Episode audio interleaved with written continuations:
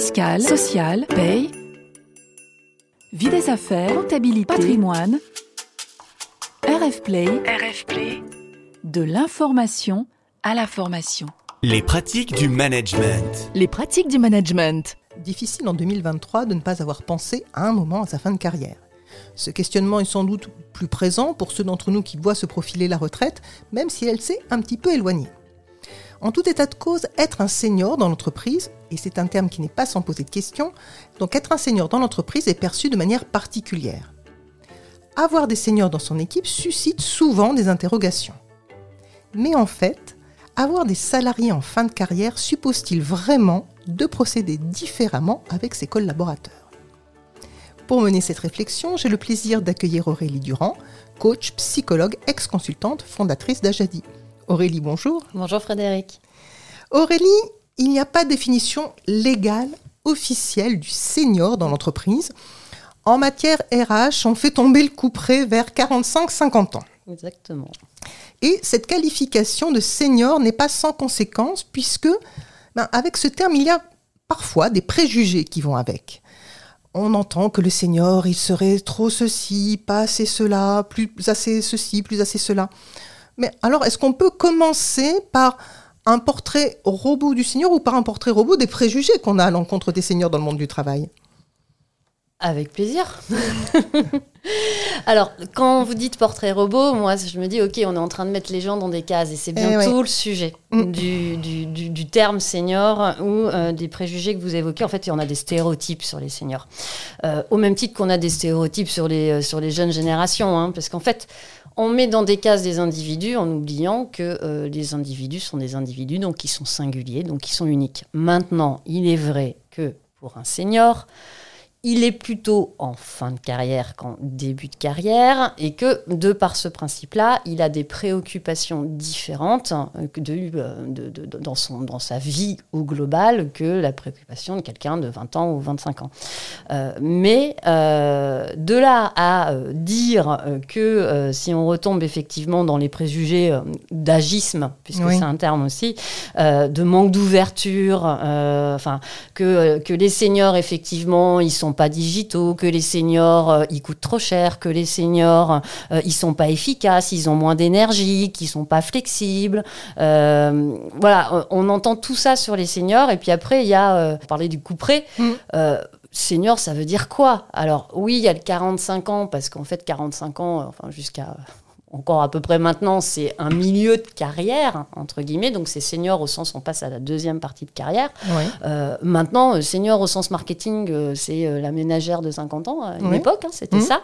Ou senior dans un cabinet de conseil, c'est un jeune de 28 ans qui a 3 ans d'expérience. Donc, donc senior ne veut rien dire, si ce n'est que c'est une manière de catégoriser une population et que c'est aussi une manière dans des positions de management d'expliquer ou de justifier certaines difficultés managériales ou certaines, ou certaines attitudes. Voilà, donc on met des gens dans des cases, encore une fois. Alors justement, vous- abordez la question du management, qui est bien le propos de notre, notre podcast. Est-ce qu'il y a vraiment une question de management des seniors Est-ce que si j'ai dans mon équipe des personnes qui ont entre 45 et 65 ans, euh, je vais vraiment les manager différemment? Est-ce que je me, dois, en tant que manager, me poser cette question-là? Ben voilà, cette personne, elle a 55 ans, elle a 60 ans, je ne vais la- pas la manager pareil que son collègue qui en a 45. Alors, vous n'allez pas manager pareil, effectivement, la personne de 45, 50, 55 ans, mais au même titre que vous allez manager pareil, euh, personne. Parce que c'est pas lié, c'est pas lié à l'âge. C'est pas lié à l'âge. Voilà. Euh, c'est euh, pour tout individu, il y a la question euh, de la reconnaissance au travail. Pour tout individu, il y a la question de mon, mon employabilité, à quoi je sers, mon utilité, voilà, quelle est la valeur ajoutée que j'apporte. Quel que soit l'âge, on a envie de se développer, on a envie de contribuer, on a envie d'être impliqué. Maintenant, plus on a de l'expérience derrière nous, plus on peut avoir aussi une envie de transmission. Mais encore, ça, c'est pas valable chez tout le monde. Mais ça peut être une proposition faite par le manager à des équipes euh, plus, à des personnes plus seniors. Maintenant, je reviens sur aussi, plus on a de l'expérience, plus on peut aussi avoir un côté peut-être un peu scrogneux des fois, parce qu'on en a vu des vertes et des pas mûres dans le passé, et c'est là où on peut dire que parfois certains seniors sont peut-être plus compliqués à manager. Mais là, j'ai envie de dire, après, c'est à chacun aussi, l'individu euh, un senior ou pas senior aussi, de se dire, OK, comment je prends du recul sur ces expériences et comment je remplis ma part de contrat et comment effectivement je m'implique dans l'entreprise, euh, quel que soit mon âge. Voilà, parce que après, s'il y a des sujets d'agisme, c'est peut-être aussi parce que certaines personnes ne prennent pas ce recul de, de co-responsabilité. Mais ça, c'est valable, encore une fois, quel que soit l'âge. Donc un management à part, ah, non, surtout pas. Par contre, un management fin, oui, mais comme pour tout management, pour toute équipe, euh, on a des individus différents. Euh, si je suis euh, donc le manager de personnes, on va dire seniors, je ne vais pas dire la tranche d'âge à chaque mm. fois, je crois qu'on l'a bien comprise.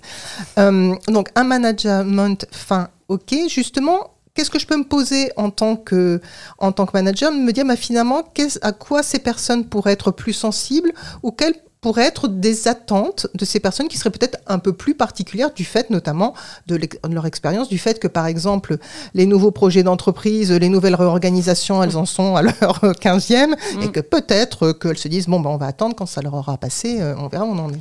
Eh ben, comme vous le dites, peut-être qu'elles se disent. Déjà, moi, je pense qu'en tant que manager, c'est de ne pas aller à des raccourcis rapides qui vont mhm. faire les stéréotypes et les jugements. C'est-à-dire, c'est ben, d'avoir un dialogue avec ces personnes-là pour les questionner, euh, voilà, écouter leur point de vue, euh, voir leur perception, euh, sont, comment elles se retrouvent dans cette énième réorganisation, quelles, sont, quelle est la valeur ajoutée qu'elles peuvent avoir. En fait, c'est avoir un échange de motivation, pour, enfin, de mobilisation, d'engagement, comme on peut le faire avec n'importe quel collaborateur. Donc ça, c'est en fait, c'est ça, c'est effectivement en tant que manager, c'est d'être dans ce, dans ce questionnement-là. Après, en termes d'attente, euh, bah, encore une fois, elles dépendent de chaque individu. Euh, il peut y avoir... C'est sûr que dans cette période-là, la personne senior est aussi dans une étape de son chemin de vie qui l'amène naturellement en tant qu'individu aussi à se questionner sur euh, son investissement professionnel versus familial versus devenir euh, grand-parent, euh, par exemple, sur le fait de devoir accompagner ses propres parents. Et souvent, on a des seniors qui, à ce moment-là, sont effectivement sont aidants, même si il y a des chemins de vie après qui l'amènent peut-être plutôt aussi pour d'autres, mais c'est plus, plus caractéristique. Donc, il peut y avoir des attentes de forme de souplesse, mais encore une fois, ça peut concerner aussi d'autres individus. Donc il faut que le manager soit à l'écoute euh, de ces attentes-là, de ces contraintes euh, de champ personnel qui peuvent avoir une influence sur l'efficacité individuelle dans le champ euh, professionnel, et puis, il peut y avoir une envie de transmettre, c'est-à-dire de marquer une trace, de laisser une trace, mais ça, c'est pas valable pour tous, donc euh, ça a interrogé. Donc, ça veut dire qu'il n'y a pas, euh, je, ne me précipite pas sur la solution en me disant, bon ben voilà, euh, il a de l'expérience, il a de l'expertise, il maîtrise bien son, son boulot, il y a des jeunes qui arrivent, ben, c'est systématiquement à cette, période, cette personne-là qui est, qui, est senior que je vais donner... tous les petits jeunes. Ben, tous les petits jeunes dont il va être le mentor, parce que peut-être que pour certaines personnes, ça va correspondre. Puis peut-être qu'il y en a d'autres qui bah, ils sont pas du tout dans cette, euh, cette approche un peu pédagogique de faire mm. passer leur... Euh, bah, c'est à essayer, c'est à tester, mais sûrement pas tous. Voilà. Ou alors, il euh, faut qu'il y ait une demande derrière. C'est-à-dire que c'est à tester parce que déjà, à la base, il peut y avoir une forme de réserve ou de... Enfin, tout dépend le, le, profil de personnalité aussi du senior, mais il peut y avoir une réserve sur puis-je réellement être dans cette position de pédagogue? Est-ce que c'est quelque chose qui va me plaire? Donc il faut faire l'expérience. Mmh. Euh, il faut aussi bien définir ce que l'on veut dire par cette position de transmission de pédagogue, parce que c'est pas du management. Mmh. Donc euh, c'est une forme de mentoring interne, mais qu'est-ce que ça veut dire? Quelles sont les attentes? Quel est le rôle? Quel est le temps qu'on dédie à cela? Parce que aussi c'est pas euh, je te rajoute ça par rapport à ta charge, et c'est pas moi en tant que manager je me désengage de mon propre responsabilité managériale parce que j'ai confié le petit jeune au senior. Donc il faut être clair sur les et les, euh, responsabilités des uns et des autres.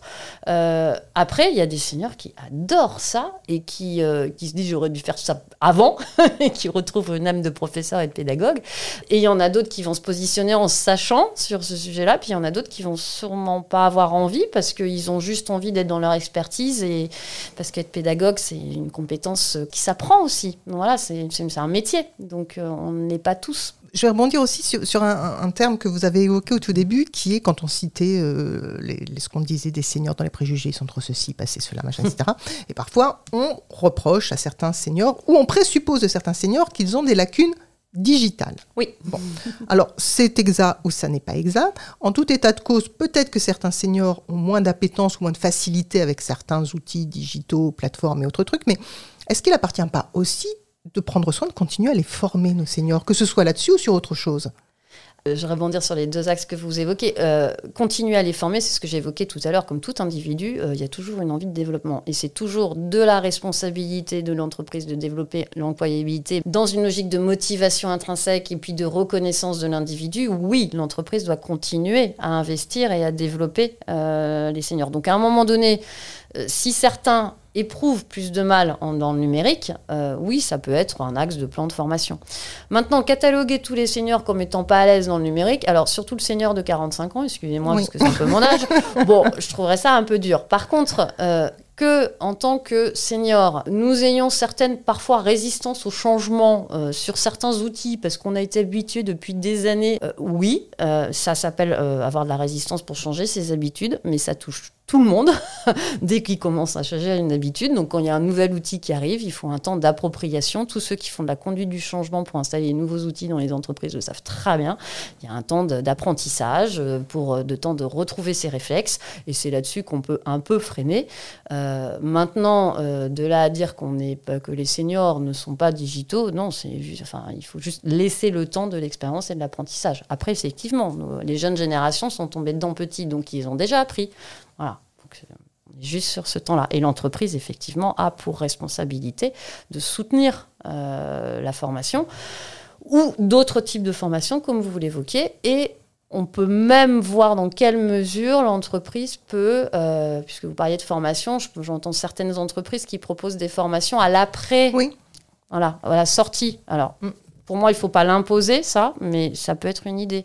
C'est vrai qu'il y a des réflexions, et notamment au niveau des, des RH, pour mettre en, en, œuvre de, des plans d'action, des accompagnements aux personnes qui vont partir à la retraite dans les années, dans les années qui viennent, mm. qui peuvent être effectivement, le cas échéant, proposés dans les équipes. Mais là encore, on va revenir sur le climat de confiance qu'on évoque régulièrement. C'est-à-dire que le, senior, je sais pas moi, qui a une carence digitale, il faut qu'il se sente à l'aise de le dire. Le senior qui est aidant, il faut qu'il se sente à l'aise de dire, bah voilà, maintenant en ce moment je suis salarié aidant, donc un aménagement de, mm. de mes horaires, ça m'arrangerait, etc., etc. Euh, sinon, ça ne fonctionnerait pas. J'aurais une, dernière question qui est un peu spécifique, qui est donc sur ces seniors. Mais alors là, je vais me positionner sur les toutes fins de carrière, c'est-à-dire mm-hmm. les personnes qui pourrait, si elle le souhaite, évidemment, partir à la retraite, euh, voilà, dans les 2, 3, 4 ans qui viennent. Je ne mm. parle pas de ceux qui étaient concernés cette année. On n'est pas sans avoir compris que l'âge de la retraite est décalé. Mm. Il y a des personnes qui pouvaient avoir des projets spécifiques pour dans 3 ans, puis il se trouve que ce ne sera pas 3 ans, ça sera peut-être 4, etc. En tout cas, euh, pour beaucoup de personnes, la perspective de voir leur temps de travail allongé, mm. elle s'impose à eux. Alors, même s'ils sont très heureux dans leur poste aujourd'hui, ça peut très bien, euh, ça peut très bien avoir donné un petit coup de bambou derrière la nuit mm. de certaines personnes qui peuvent, là, pour un temps, être peut-être un petit peu désarçonnées, euh, euh, déstabilisées dans leur poste parce mm. qu'elles sont un peu perdues par rapport à ce qu'elles avaient en tête. Dans l'équipe, est-ce que le, manager, il peut s'en en discuter ouvertement tout, à fait. Sans avoir l'impression de sanctionner, évidemment, la personne. Hein. Oui, on est, on est, pour moi, dans ce cadre-là, on est dans un contexte entre guillemets, d'une personne qui est face à un changement et donc qui est dans la courbe du deuil du changement parce que bah, il se passe quelque chose qui n'était pas prévu, qui n'est pas contrôlable, qui n'est pas sous sa pas sous sa coupe et qui donc voilà et qui bah forcément euh, il va falloir avoir une phase de de, bah, de colère et puis d'acceptation et enfin et puis après finalement qu'est-ce que je fais de ça et comment je reconstruis avec ça. Donc on est enfin pour euh, on, on peut faire une similitude avec comment est-ce que j'accompagne un collaborateur en difficulté dans une phase de changement. Mm. Voilà. Euh, et là, le manager a sa place. Alors, pas pour rentrer sur le champ de l'intimité, effectivement, sur le, le champ de l'intimité de l'individu, c'est-à-dire que le, senior est libre de, communiquer ou pas sur le mm. sujet. Par contre, d'être à l'écoute des signaux faibles pour voir si le coup de bambou il dure ou il dure très longtemps, ou que, et qu'il y a des changements euh, d'efficacité en termes de, de, signaux cognitifs ou relationnels ou comportementaux qui laissent penser que la personne est, est, est un peu en difficulté émotionnelle, parce que c'est surtout ça, que ça la travaille et que ça mm. fait de la charge mentale, ce qui génère après une, épuisement, euh, un épuisement physique, un épuisement émotionnel, que ça crée des tensions. Donc oui, là, mais j'ai envie de dire, ça c'est toute l'observation des signaux faibles d'une personne en difficulté euh, que le manager doit mettre en place euh, dans- au sein de son voilà au sein Mm. de son équipe. Et après, il a la même posture d'accompagnement qui est de questionner en disant j'observe que depuis un certain temps, je peux faire présupposer qu'il y a quelque chose qui est pas ok pour toi. Qu'en est-il? Euh, Voilà, euh, de quoi aurais-tu besoin? Ou est-ce que voilà, et entamer le dialogue, l'échange. Donc voilà, on est euh, oui, il y a des changements de plan et le, un changement de plan, euh, c'est un changement émotionnel et forcément ça fait un coup de bambou et c'est quelque chose à prendre en compte. Alors, changement de plan qui, euh, je vais dans votre sens, s'impose aux collaborateurs, mais il s'impose aussi à l'entreprise, il s'impose Oui, aussi aux managers. c'est C'est-à-dire que là, le changement de plan, il s'impose à tout le monde, c'est une Oui. norme extérieure, Mm. entre guillemets, personne n'y peut rien, et tout Et- le monde va faire avec. hein. Il peut y avoir des plans de succession qui cafouillent, il peut y avoir Voilà. du coup un impact sur la mobilité d'autres personnes, oui. Il peut y fait. avoir d'autres collègues qui avaient des aspirations Ouais. à, à des évolutions et qui ben, se retrouvent bloqués. Enfin, dire, tout le monde, tout le monde en prend pour Mm. son grade euh, au niveau coup de bambou. Oui, tout à fait. Et dans Voilà. ces cas-là, ça, ça rejoint, enfin, je, je vous coupe la parole, pardon, ça rejoint exactement le, ben, on est dans un changement d'organisation, on est dans un changement de contexte qui n'était pas prévu. Donc, comment est-ce qu'on fait face à, cette, à ce changement, à cette conduite du changement? Voilà. Eh bien, écoutez, merci beaucoup Aurélie pour, euh, pour, te- pour tous ces, ces développements. Alors, en conclusion, si je vous ai bien comprise, à la question y a-t-il vraiment une question de management des seniors Qu'est-ce que vous répondriez? Non. Je dirais non. Par contre, il y a un sujet de sortir des stéréotypes, oui. Merci beaucoup Aurélie d'avoir réfléchi avec moi sur notre question d'aujourd'hui. Merci Frédéric. Merci à vous de nous avoir écoutés. Toutes nos pratiques du management sont sur rfplay.fr et sur les plateformes d'écoute. Et j'invite les amateurs de lecture à retrouver la tribune d'Aurélie dans la revue Courrier Cadre et à consulter le blog d'Ajadi. Nous vous donnons rendez-vous le mois prochain. Retrouvez tous les podcasts de RF Play et plus encore sur rfplay.fr.